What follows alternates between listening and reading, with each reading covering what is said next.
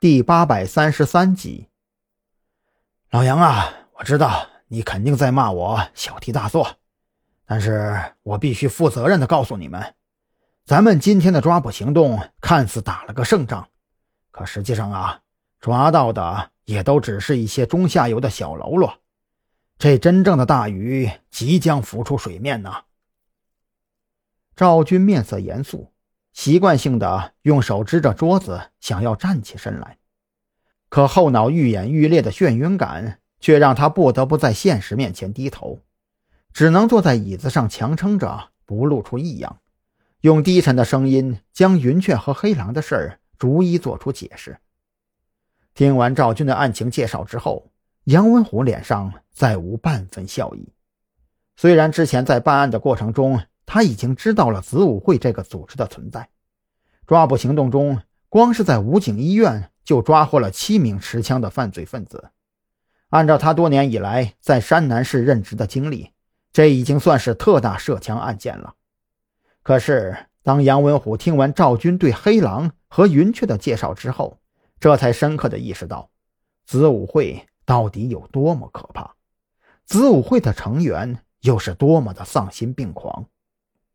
老赵，你放心，只要你们查出他们的藏身地点，特警队这边没有二话。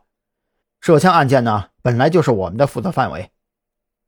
杨文虎当即拍桌子表态。一想到正在经济复苏的山南市还隐藏着如此穷凶极恶的犯罪分子，他就觉得寝食难安。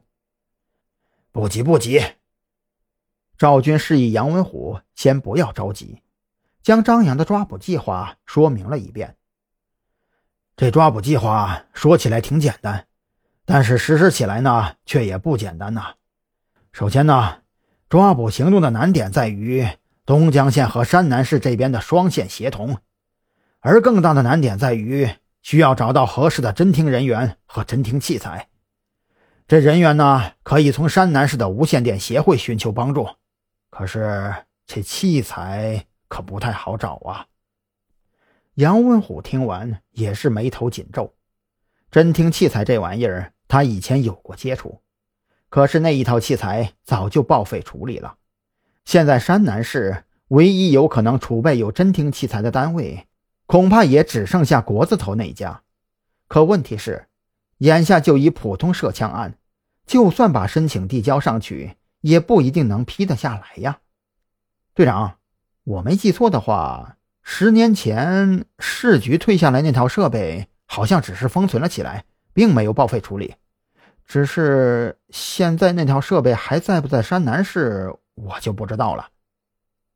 就在众人大眼瞪小眼的时候，特警队的一名分队长忽然开口说道：“赵军当即眼前一亮，转头看向杨文虎，开口说道：‘老杨啊，这事儿你负责跟进一下。’”你跟市局那边关系更熟一些，你帮我问问那套设备现在在什么地方？可以的话，咱们拿出来借用一下。行了，这事儿交给我。杨文虎当即点头，从赵军手里接过之前上交的手机，当着一众人的面给市局后勤部打了个电话过去。电话很快就被接通了。杨文虎在电话里扯皮一通之后。脸上露出了如释重负的笑容。那套设备啊，现在就在市区的后勤仓库里封存呢。也幸亏是赶巧了，再过几个月，那套设备就要送去报废处理了。杨文虎将手机重新关机，递给赵军：“我跟那边已经说好了，以我们特警队的名义借用，等一下就会送到你们特侦局的驻地来。”解决了侦听设备的问题之后。张扬的抓捕计划实施起来就显得简单多了。